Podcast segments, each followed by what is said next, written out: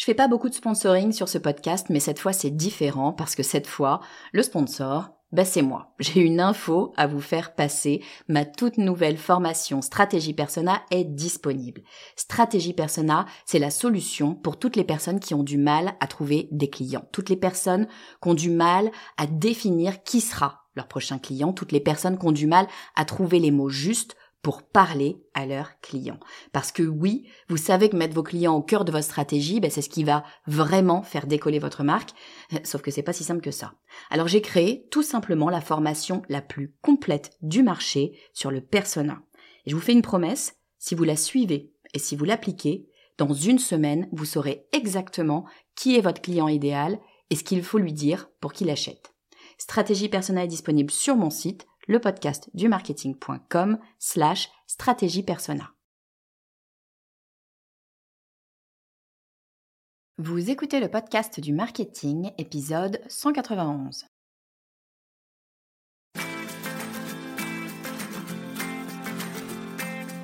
Bonjour et bienvenue. Je suis Estelle Ballot et je suis ravie de vous recevoir sur le podcast du marketing. À chaque épisode, je vous propose d'analyser les techniques marketing qui marchent pas à pas et très concrètement pour développer votre activité. Le gros, c'est un terme super à la mode qu'on entend un peu partout dès qu'on parle de marketing. Moi, je l'ai découvert il y a 3 ou 4 ans quand je suivais les posts LinkedIn de Grégoire Gambato, le fondateur de Germinal.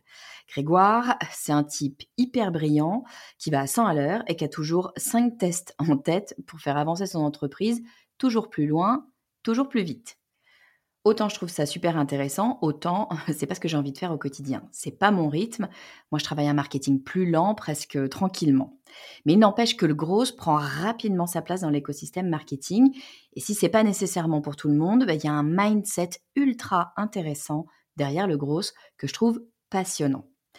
Bref, j'avais envie de parler de grosse et de décortiquer cette façon de penser et d'agir. Alors, Grégoire Gambato est parti sur d'autres horizons, mais avant de partir, il s'est assuré que son bébé germinal serait entre de bonnes mains en le confiant à Coralie Dussard, la CEO de Spag et surtout une spécialiste du gros. Je l'ai cuisiné pour tout comprendre au gros et voir ce qu'on peut appliquer dans notre pratique quotidienne du marketing. Je vous propose d'accueillir tout de suite Coralie Dussard. Bonjour Coralie, bienvenue sur le podcast du marketing. Bonjour Estelle, merci de me recevoir. Écoute, je suis ravie de t'avoir aujourd'hui sur le podcast. Aujourd'hui, on va parler de plein de choses. On va parler de tests, on va parler de grosse marketing, on va parler de lancement. Ça fait beaucoup, beaucoup de choses.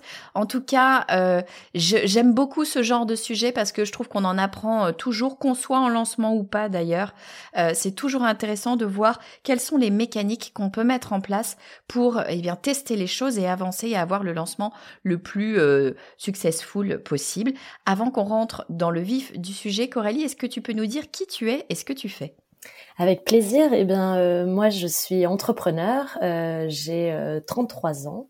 j'ai créé un jeu de société qui s'appelle Mimetix, qui est distribué partout en France et que j'ai créé il y a quelques années. Et je pense qu'on pourra donner quelques exemples au sujet des tests et des lancements, justement, parce que ça a été un beau laboratoire. Et je suis aussi la fondatrice d'un cabinet de conseil en growth marketing, comme tu le disais, en marketing digital, qui s'appelle Spag. voilà, depuis aussi 3-4 ans. Euh, donc voilà, donc avec ça, j'ai quand même euh, pu tester pas mal de choses, donc je suis ravie de partager ça avec vous aujourd'hui. Ah bah génial. J'aime bien ce terme moi de, de grosse marketing et je me j'avoue que c'est toujours un terme un petit peu sibyllin pour plein plein de gens. Ils disent mais qu'est-ce que c'est que le gros Je vais te donner ma définition du gros, tu vas me tu vas me dire si c'est euh, la même pour toi. Pour moi le gros donc d'abord le marketing c'est quand même quelque chose de très très très général et au sein du marketing, le gros c'est un peu le truc à la mode mais en fait le gros c'est cette capacité à aller chercher la croissance, à aller rechercher de l'acquisition en fait en permanence de nouveaux clients, comment faire pour que c'est pas que d'ailleurs du nouveau client, mais comment faire pour que notre chiffre, notre marge, que tout ça grossisse et qu'on soit sur une, sur une pente ascendante. Est-ce que c'est ça ta définition du gros Ouais, c'est déjà une très très bonne base. Effectivement, c'est tout à fait ça. Euh, le gross marketing, je dirais que c'est euh, euh, effectivement du marketing appliqué, du marketing appliqué à la croissance. Donc, c'est un marketing très business qui est très lié aux ventes, au commercial, aux sales, avec beaucoup de de données, puisqu'on essaye d'avoir justement un marketing qui est un peu moins intuitif que ce qu'on a eu, je pense, avant, quand il n'y avait pas toutes ces données disponibles, où on choisissait surtout des couleurs, du packaging et, et du bon sens et du sens commun. Là, on essaye d'appuyer ces décisions par euh, par de la donnée. Donc c'est un, état d'esprit en fait, le growth marketing aussi où il faut là, il faut aller vite, il faut tester des choses, il faut aller essayer de trouver sa sa martingale de croissance, enfin le petit euh, les petites lignes qui frétillent qui font qu'on va euh, justement pouvoir investir plus, augmenter nos ventes, croître plus rapidement. Donc c'est c'est un esprit business, test et data très appliqué à la matière du marketing. J'adore cette définition et du coup, le test fait intrinsèquement partie du gros en fait. C'est vraiment une façon de, de réfléchir le marketing, de se dire je vais aller tester des trucs en permanence pour savoir ce qui frétille. J'aime beaucoup cette idée. Savoir un peu ce qui va marcher, ce qu'on sent qui c'est pas que du il y a de la data, mais en même temps, c'est aussi laisser parler son intuition et d'aller dire, moi, je sens qu'il y a un truc qui va marcher là. On va aller creuser le sujet, c'est ça? Oui, alors bien sûr, il faut faire confiance à son intuition. Et puis, quand nous on travaille avec des clients chez Spag, forcément, euh, les fondateurs, les entrepreneurs, ils ont leurs idées, ils, connaissent leur marché, donc ils, savent un peu. Ils, ont, disons, souvent des très bonnes intuitions. Maintenant, le but, c'est d'aller les vérifier, parce que souvent, des intuitions, euh, elles peuvent se révéler vraies à un instant T, mais est-ce que c'est vraiment, euh, euh, je sais pas, cette cible-là qui va être la cible qui va acheter, réacheter, faire de la rétention, ou est-ce que, voilà, ça c'est important de le tester. ça fait effectivement partie intégrante du growth marketing d'avoir cet esprit de test and learn. Euh, je dirais que ce qui est difficile quand on est un, un growth marketer, c'est d'avoir à la fois la rigueur, le côté un peu scientifique d'un test, c'est-à-dire de faire des tests qui sont valables, qui sont fiables, euh, où les données sont euh, euh, comment dire, où les données sont statistiquement significatives, et à la fois de garder ce côté un peu créatif, intuitif, pour pour tester plusieurs choses différentes qui sortent un peu des sentiers battus, etc. Donc faire un peu le grand écart, c'est ce que je dis souvent à mon équipe, donc c'est pas évident, mais c'est le meilleur des deux mondes. Ouais, c'est, c'est, c'est, je suis complètement d'accord avec toi. Il y a vraiment le côté scientifique euh, baqué où on sait euh, pourquoi on fait les choses. Et effectivement, quand on investit à un moment donné, il faut aussi euh, pouvoir être un petit peu sûr de soi et, et pas faire euh, n'importe quoi. Et en même temps, il reste dans le marketing ce côté créatif où on va venir eh ben, faire des choses un petit peu différentes, faire les choses telles qu'on les sent et puis aller vérifier que ce qu'on sent finalement, ça, ça, ça vaut le coup. Et alors, précisément dans le cadre d'un lancement, cette phase de test, elle est ultra importante, elle est parfois euh, oubliée parce que bah, quand on lance, souvent on est un petit peu porté par une espèce d'énergie, on a envie d'y aller, on fonce, on veut tout casser, etc. Et puis euh, le risque, c'est d'y aller un petit peu trop vite, d'y aller tête baissée. Euh, Qu'est-ce que tu penses toi du test pour un lancement? Alors, je pense que c'est de toute façon aussi très bien d'y aller tête baissée, de faire confiance à son intuition, de se lancer. Euh, l'intérêt de faire du growth marketing, c'est pas de trop penser et de ne pas y aller. Hein. C'est pas euh, de faire des tests et des tests et puis jamais vraiment se lancer. Euh, je prends l'exemple de Mimetics que j'ai lancé avec un ami. Euh, on a créé ce jeu de société, on s'est dit bon bah tiens la cible ça sera nous par exemple les gens de 25-35 ans. Il se trouve que oui ce sont des acheteurs, des joueurs et qu'ils aiment beaucoup le jeu, mais par exemple donc ça a été très bien au début, ça a été notre cible principale et en faisant quelques tests, en parlant à nos clients parce que c'est aussi ça hein, faire du growth, c'est être très proche de ses clients, c'est les écouter, c'est leur parler. Euh, on s'est rendu compte qu'en fait c'était plutôt des mamans qui achetaient les jeux entre 50 et 60 ans parce qu'elles avaient cette envie de créer du lien avec leur famille. Voilà, ça c'est un apprentissage hyper intéressant pour nous. Donc euh, nos publicités sont pas les mêmes, les réseaux qu'on utilise ne sont pas les mêmes. Euh, voilà. Et après, euh, c'est parfois oublié effectivement dans les lancements, mais là où je suis contente, c'est qu'on voit de plus en plus de grands groupes, de grandes entreprises qui ont compris qu'en fait maintenant avec le digital, on peut faire plein de choses bien préparer un lancement. On travaille par exemple pour un très gros groupe de cosmétiques chez Spy qui teste avec nous quand ils ont des idées de produits. Donc on travaille directement avec le département de l'innovation et au moment où ils veulent lancer une crème pour le corps, pour le visage, peu importe, euh, nous on va tester le marché, voir si ça répond, surtout si c'est une nouvelle cible qu'ils connaissent pas, qu'ils n'ont pas l'habitude d'avoir dans leur gamme. Euh, voir surtout aussi les coûts, combien ça leur coûterait d'acquérir ces nouveaux clients qu'ils connaissent pas, pour qu'en plus ça leur donne des, pour qu'ensuite ça leur donne des données pour construire leur business plan, leur budget, leur budget marketing, euh, et puis pour se dire ok est-ce qu'on investit dans ce nouveau segment, dans ce nouveau marché, euh, c'est hyper puissant en fait.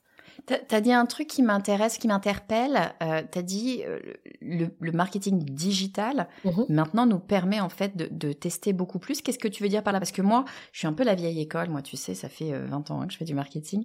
J'ai 43, 43 ans maintenant. Euh, et, et, dans le début de ma carrière, quand on faisait des tests, donc j'étais dans un très très gros groupe, hein, quand on faisait des tests, et eh ben c'était euh, euh test quantitatif avec des questionnaires, machin, etc. Test qualitatif où on avait euh, un groupe derrière une, une, tu sais, un miroir sans teint et puis on regardait et tout. C'était vachement, moi j'adorais ces, ces, ces trucs-là. Là, ce que tu es en train de dire, ce que j'entrevois dans, dans ce que tu dis, c'est que le digital nous, nous donne aussi de nouveaux outils pour tester, peut-être plus rapide, moins coûteux, plus efficient? Ouais, tout à fait. On peut mettre, euh, nous, on fait des dispositifs complets, c'est-à-dire, euh, par exemple, une, je reprends cet exemple de la cosmétique qui parlera sûrement à plus, au plus grand nombre, mais euh, une marque, je sais pas, si je prends un exemple d'une marque normale qui veut se lancer dans les crèmes pour bébé, par exemple, qui ne connaît pas vraiment la cible des mamans, nous, ce qu'on fait comme dispositif, par exemple, c'est qu'on va leur créer une landing page, déjà une fausse marque. On va pas faire les tests sous leur vrai nom, puisque voilà, euh, imaginons c'est Chanel, ils ont peut-être pas envie de dire à tous leurs concurrents qui sont en train de tester, de lancer des produits pour les bébés par exemple. Euh, donc on peut leur faire une fausse marque euh, avec un univers de marque pour présenter ces produits avec des packaging, etc. On fait une page, une landing page en disant voilà, on est en train de travailler sur ces nouveaux produits, ils sont faits pour voilà, ils vont répondre à tel bénéfice, tel bénéfice, tel bénéfice. Et puis ensuite, nous, on fait des publicités avec cette marque et ses produits pour dire aux gens, voilà, il y a ces lancements de nouveaux premières, est-ce que ça vous intéresse? Et puis sur cette landing page, ils peuvent répondre à un questionnaire et nous dire euh, pourquoi ça les a intéressés, pourquoi ils ont cliqué, qu'est-ce qui les intéresse dans le produit, quel est le packaging qu'ils préfèrent, est-ce qu'ils préfèrent une crème pour le corps, une crème pour le visage du bébé, une crème pour la maman, enfin voilà, par exemple. Et on fait tout un dispositif de test comme ça qui était moins facile à faire avant. Là, il n'y a pas besoin de créer de site web, c'est vraiment juste des landing pages qui sont liées à des publicités et derrière on récolte de la data euh, à la fois quanti et à la fois quali. Quanti parce qu'on va voir le nombre de personnes qui ont cliqué sur nos pubs, le nombre de personnes qui sont allées sur la landing page, le nombre de personnes qui ont répondu au questionnaire. Et puis après quali parce qu'on a tous les questionnaires. Euh, voilà, par exemple, on avait récolté, je sais pas, 2000 questionnaires euh, pour un lancement de produit. Ça leur permet de se dire bon ok, ça nous coûtera tant de faire venir des gens sur cette page et après, ils veulent plutôt ça. Euh, ils veulent plutôt, euh, je sais pas, une crème dans un pot plutôt qu'un pouce-pouce. Ils veulent plutôt mm, un combo, un pack pour le visage et pour le corps. Voilà, pareil, ça, ça donne des infos et ça oriente leur développement produit au moment du, de la conception. Eh, c'est super intéressant. C'est-à-dire qu'en fait, là, on est en phase vraiment d'amont. Euh, vraiment le début de la réflexion de, du produit euh, et vous allez créer une marque qui est pas leur marque mais vous allez créer une marque qui a quand même des atours qui ressemblent, je présume, à, la marque à la marque testée. Alors parfois on fait même euh, parfois on fait même euh, complètement différent. Une marque qui ressemble à leur marque et puis quelque chose de super différent, des couleurs différentes pour voir si euh, les gens sont plutôt dans un univers naturel, hein, plutôt un univers bien fait. voilà par exemple si je reprends si je file l'exemple des cosmétiques. Super intéressant, c'est-à-dire qu'effectivement, tu peux euh, tester presque en, en, réel avec des choses qui n'existent. C'est une espèce de dichotomie bizarre, c'est-à-dire que tu testes en réel avec des choses qui n'existent pas pour pouvoir euh, tirer finalement des, des grands principes marketing sur une audience euh, définie et l'appliquer après ou non d'ailleurs euh, à la marque. C'est ultra intéressant de, de le réfléchir comme ça, c'est-à-dire qu'on ne teste pas la véritable marque, le véritable produit, on teste d'autres produits pour voir finalement ce qui va fonctionner et quels sont les points qu'on va pouvoir utiliser ultra intéressant. Je rebondis juste sur ce que tu as dit quand tu dis euh, qu'on va pouvoir implémenter ou non. Mais ça, c'est très important dans le growth marketing parce qu'on fait des tests et parfois, il faut être OK avec le fait que les tests ne soient pas satisfaisants. Et ça, c'est pas évident. Euh, parfois, il y en a qui nous disent, ah, mais je suis hyper déçu, les tests sont pas bons. Mais c'est un super apprentissage. C'est qu'aujourd'hui, ben, soit c'est pas assez travaillé, soit c'est pas la bonne audience, soit c'est pas le bon, voilà, le produit est pas assez abouti ou le service, euh, soit c'est pas le bon levier. Mais ça, c'est un apprentissage en soi. Donc il faut, le growth marketing, c'est un, c'est un ensemble d'échecs, euh, enfin voilà, de tests euh, qui sont pas bons avant de trouver la fameuse martingale, mais ça prend du temps en fait. Il faut avoir cette patience-là qui est difficile dans une phase de lancement. Ouais, ouais, carrément. C'est le fameux terme, le test and learn, c'est ça? C'est-à-dire que on essaye, le test sert aussi à, à, à essayer des choses et, et parfois on essaye un peu au pif jusqu'à ce qu'on trouve. C'est ça le concept du test and learn, c'est essayer un peu au pif? Alors c'est pas essayer au pif idéalement. Après il faut euh, il faut justement avoir cette euh, disons cette vision euh, un peu scientifique et, et fiable des tests. Parce que si on teste au pif le, le, problème ça doit être de comparer des choses qui sont pas comparables donc de ne pas pouvoir tirer des bonnes conclusions. Si aujourd'hui on teste un jour on veut tester Facebook pour notre marque de juillet à août et puis qu'après on fait du Google Ads de octobre à novembre bah c'est pas très comparable en fait. Il y a une période d'été, il y a une période euh, très forte commercialement, euh, voilà, c'est un peu compliqué. On n'a pas mis les mêmes budgets, donc souvent les gens en fait se disent ah mais, mes tests ils ont pas marché. Euh, je suis sur Facebook c'est pas pour moi ou Google c'est pas pour moi. Quand on regarde les consoles, on se dit ouais mais les tests il, il faut euh, un peu plus de volume ou un peu plus de temps. Euh, là vous avez même pas laissé le temps à l'algorithme de choisir le meilleur, donc voilà, qu'est-ce que ça veut dire tester bien pour que ça fonctionne? Ça veut dire faire un ensemble en fait de variations euh, de format, de bénéfices, d'audience euh, et de leviers à tester plus ou moins simultanément, ou en tout cas sur des choses comparables. Donc nous, notre force, c'est de faire, par exemple, si on teste Facebook Ads et Google Ads en parallèle, je prends les deux plus connus, ou TikTok, hein, ça marche l'ensemble, c'est de choisir euh, X audience, donc par exemple les femmes de 30 ans et plus, les hommes de voilà, donc avec des, des cibles démographiques, des intérêts pour le produit, des intérêts pour les concurrents. Enfin voilà, faire un gros travail sur les audiences et leur pousser trois types de bénéfices différents avec des différents formats, que ça soit du GIF, de la vidéo, du statique, des carousels. Enfin voilà, donc ça fait des arbres en fait à possibilités qui sont énormes. Et ça, ce sont des tests qui du coup sont probants parce qu'en fait, on coupe au fur et à mesure ce qui marche le moins, ce qui coûte trop cher, ce qui n'apporte pas de volume pour avoir la meilleure combinaison audience, enfin levier, audience, bénéfices, format euh, et publicité. C'est intéressant ce que tu dis parce que moi j'avais un sentiment, alors c'est un peu la vieille qui parle, j'avais un peu le sentiment, tu vois, en voyant arriver le gros, il y a quelques années. Moi, ça me, ça me, ça me fascinait pas mal euh, toute, toute cette histoire du gros parce que il y a une, une, certaine énergie. Tu vas me dire si t'es d'accord, mais moi, ce que je ressens derrière le gros, c'est une certaine énergie un peu de conquérant, de je vais tester, je vais, je vais péter le truc, je vais trouver le machin que les autres n'ont pas trouvé, etc. Mais ce qui fait que il y a un côté, je teste plein de choses et je prends des décisions sur ces tests. Et moi, le sentiment euh, que j'ai de marketeuses qui aiment bien les tu vois qui vient de grands groupes. Donc c'était bien organisé. On travaillait avec Kantar Ipsos et machin les très bien aussi hein. mais ce qui est très bien aussi bien sûr.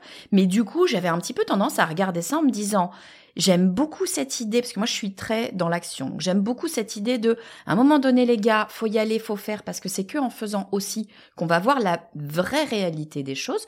Donc j'aime beaucoup cette idée-là, mais d'un autre côté, j'ai toujours été arrêtée par euh, ce sentiment de me dire mais leurs tests sont pas statistiques. Leurs tests là, ils, ils testent un truc, ils se disent tiens ça marche, boum j'y vais, mais finalement où est la statistique? Dans ton discours, j'ai l'impression que tu es, es, un petit peu entre les deux. Le sentiment que j'ai, c'est que tu, tu, tu fais des, des, tests suffisamment élaborés pour qu'il y ait euh, une certaine statistique, mais en même temps, euh, tu vas te laisser la liberté d'avancer et, de faire en réalité pour euh, pouvoir aller aussi un petit peu vite et, ne pas louper le momentum, c'est ça?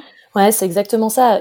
alors, bien évidemment, il faut que les tests soient quand même significativement valables. Maintenant, on n'aura pas une puissance de frappe avec 30 000. Enfin, ça dépend des budgets, des marques et des personnes, hein, bien sûr, mais il faut aussi être capable de prendre des décisions avec des données un petit peu moins volumineuses. Par contre, je suis tout à fait d'accord avec le côté très conquérant. Moi, j'ai été formée au growth au UK, euh, donc c'est vraiment une culture de la performance. En fait, le growth, c'est aussi apporter ça, de la performance au marketing. Il y a cette notion, je suis hyper d'accord, de conquérant, de guerrier. Nous, on appelle ça un peu le commando, le bras armé des équipes marketing classiques. C'est-à-dire que on pense à la semaine. Voilà, donc en fait, une semaine dans un mois, c'est bah, voilà, j'enfonce des portes ouvertes, mais c'est c'est 25% du, du, chiffre que peut faire une marque. Donc plus on va vite, plus on trouve des solutions rapidement, plus on engrange du chiffre d'affaires et de la rentabilité pour euh, notre marque, l'entreprise. Voilà, donc il y a effectivement cette logique de, penser à la semaine. Nous, quand on déploie des tests, on les déploie en deux jours. Euh, parce qu'ensuite on sait qu'on a trois quatre jours où l'algorithme va prendre ses marques, puis ensuite il nous faut bien quatre cinq jours pour euh, optimiser minimum. Donc on, on essaye de, de réduire les délais pour être effectivement très actif euh, et très très agile. C'est aussi une technique très agile. Hein. Euh, mais je suis d'accord euh, sur ce que tu disais aussi. Malheureusement, encore trop souvent en France, le growth est associé à, à un peu s'exciter dans tous les sens et faire des petits feux de fumée et, et, voilà, s'éparpiller. Ça, c'est vraiment quelque chose contre lequel je me bats, euh, notamment dans mes équipes, dans notre image aussi. C'est pour ça qu'on organise les Growth Awards pour pour essayer de justement d'expliquer au mieux ce qu'est le growth. Euh, après, avec ma philosophie, hein.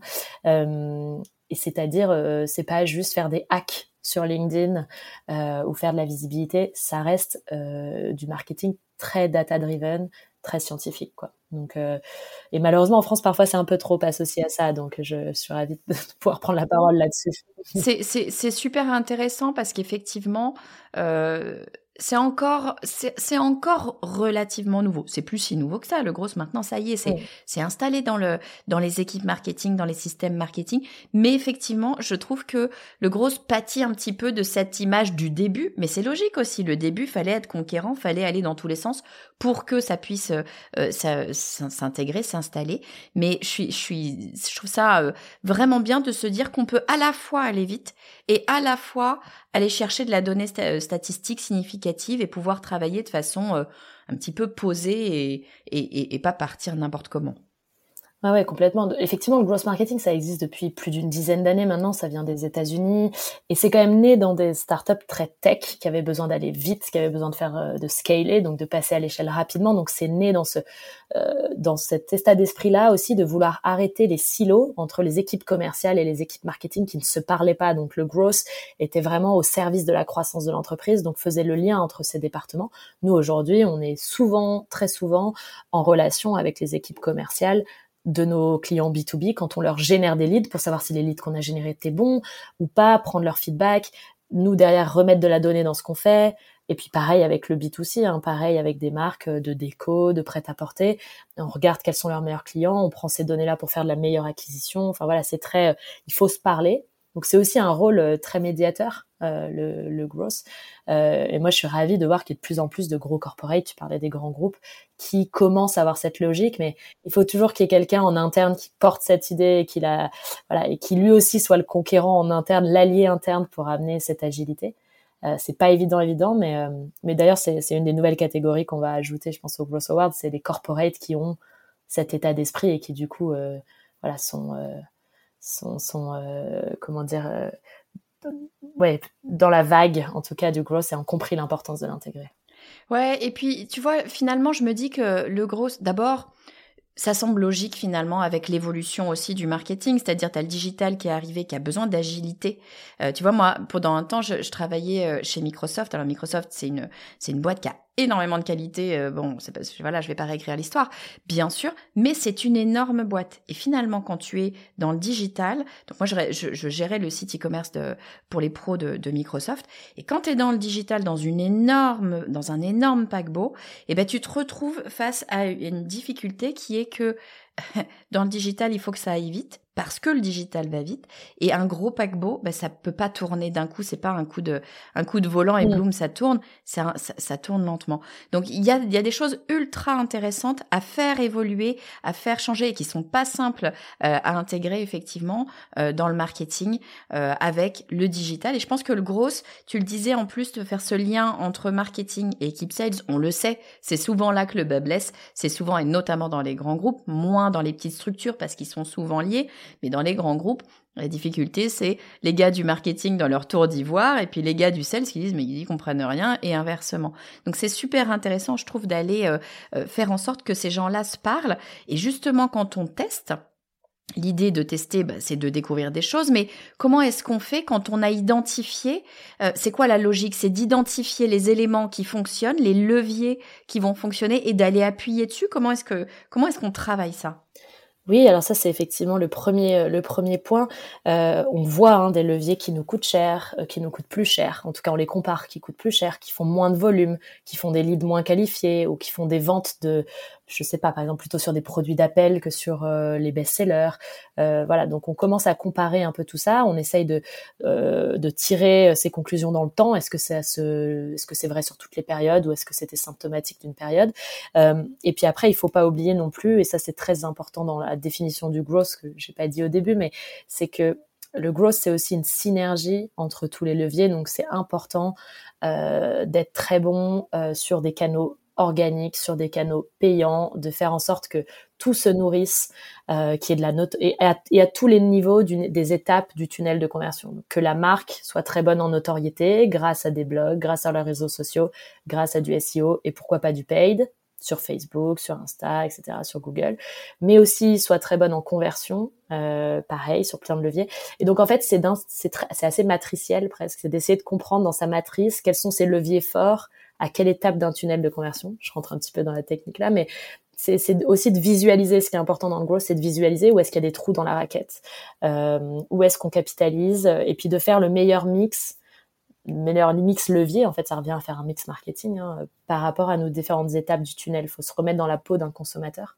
Euh, parce qu'il faut pas oublier qu'aujourd'hui, un consommateur euh, a à peu près 9 points de contact minimum avant de prendre une décision sur un produit ou un service.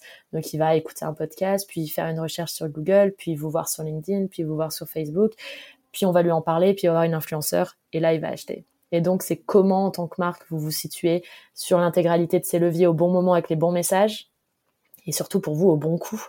Donc, euh, peut-être que pour vous, c'est plus intéressant en notoriété de faire du blog, mais d'utiliser Facebook en, acquisition, puis faire de la rétention. Enfin voilà, c'est tout ce, mix marketing-là qui est très important.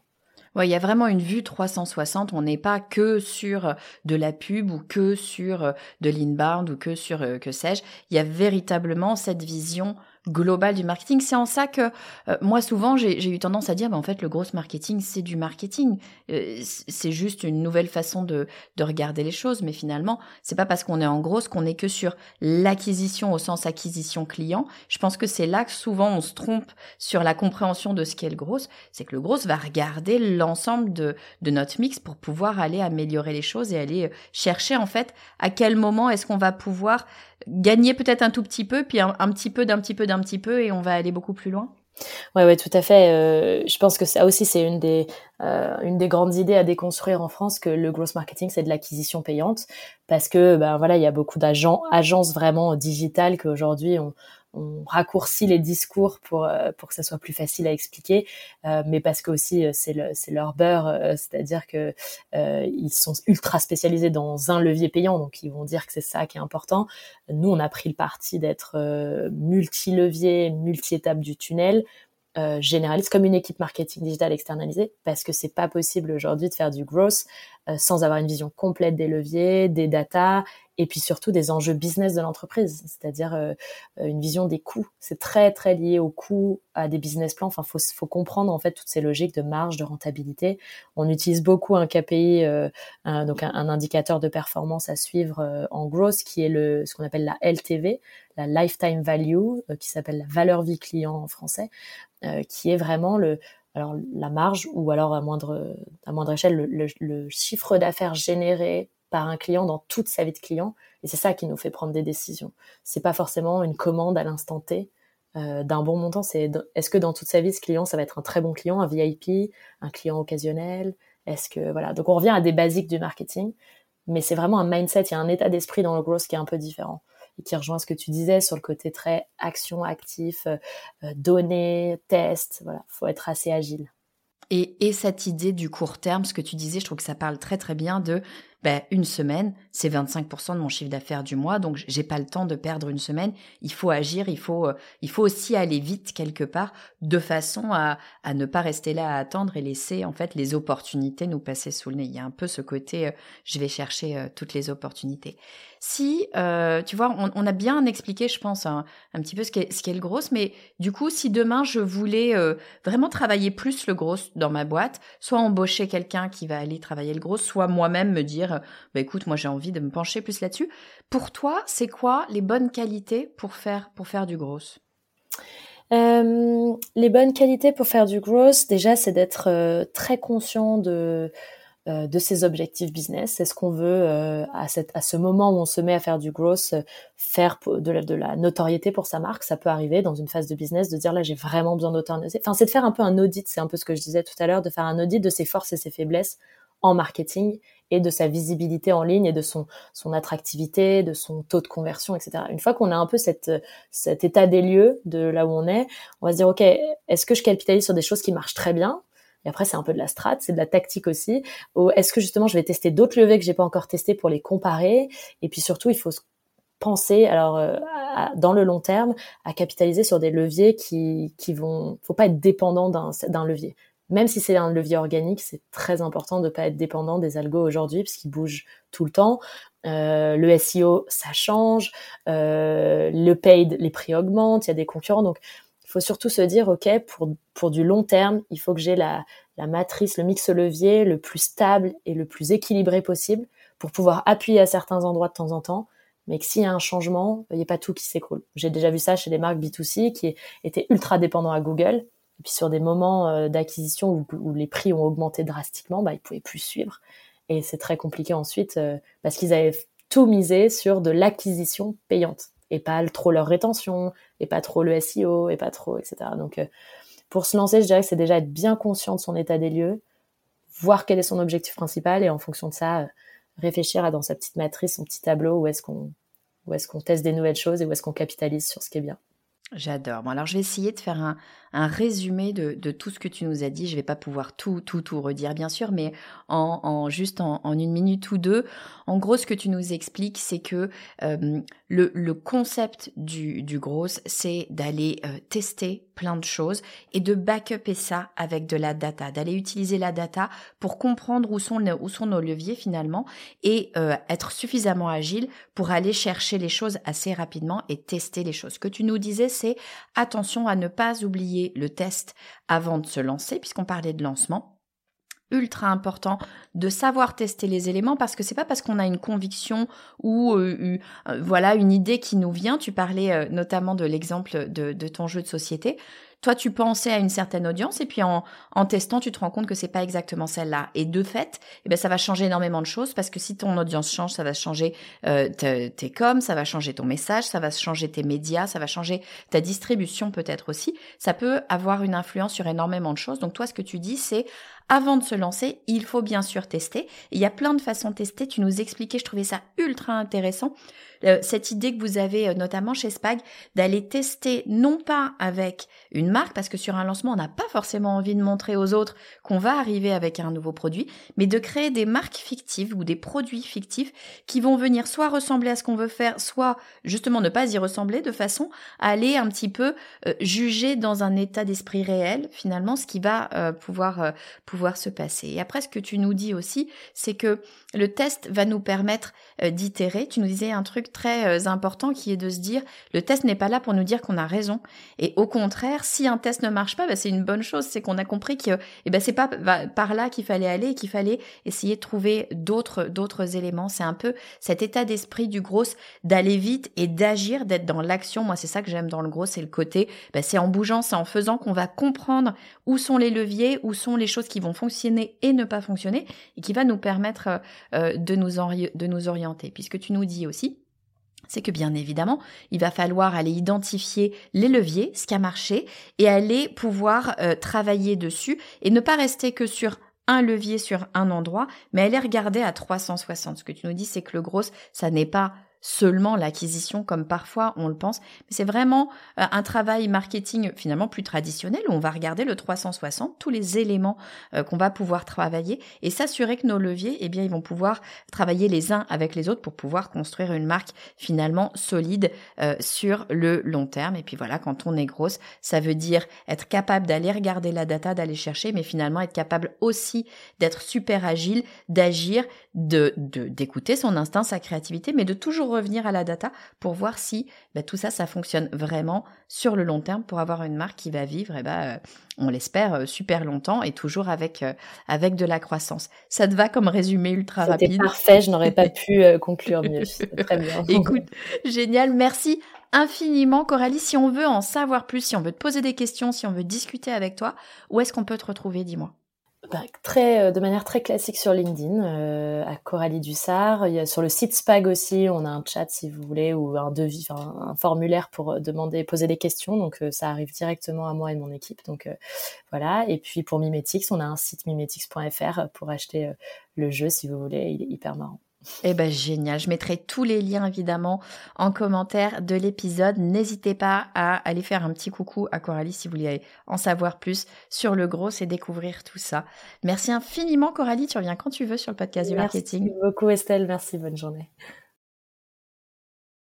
Merci beaucoup Coralie, je crois que j'ai mieux compris ce que c'est finalement que le gros et surtout, eh bien comment est-ce que je peux mettre un petit peu de gros dans ma façon de penser, de réfléchir, de regarder mon business? Parce que oui, il y a véritablement une mécanique, une façon de faire, une façon de regarder les choses que je trouve extrêmement intéressante et qui permettent surtout d'être peut-être un peu plus agile, de se remettre un peu plus en question finalement et d'aller chercher de nouvelles techniques, de nouvelles façons de faire qui peuvent nous aider à aller plus loin. Donc pour ça, un grand merci Coralie. Si vous avez aimé cet épisode et si vous voulez soutenir le podcast du marketing, il y a plein de façons de le faire. L'une d'entre elles, c'est de laisser un avis 5 étoiles sur Apple Podcast ou un avis d'ailleurs sur Spotify. On peut le faire également maintenant juste avec les étoiles. Si vous ne l'avez pas déjà fait, Prenez une seconde, s'il vous plaît, pour le faire. Ça fait vraiment la différence pour ce podcast parce que ça permet de dire aux algorithmes que le podcast du marketing, c'est un podcast chouette, qu'il est intéressant de mettre en avant et de montrer à de nouvelles personnes. Donc, bah, c'est clairement ce qui me permet de continuer à développer le podcast du marketing. Je vous dis à très vite.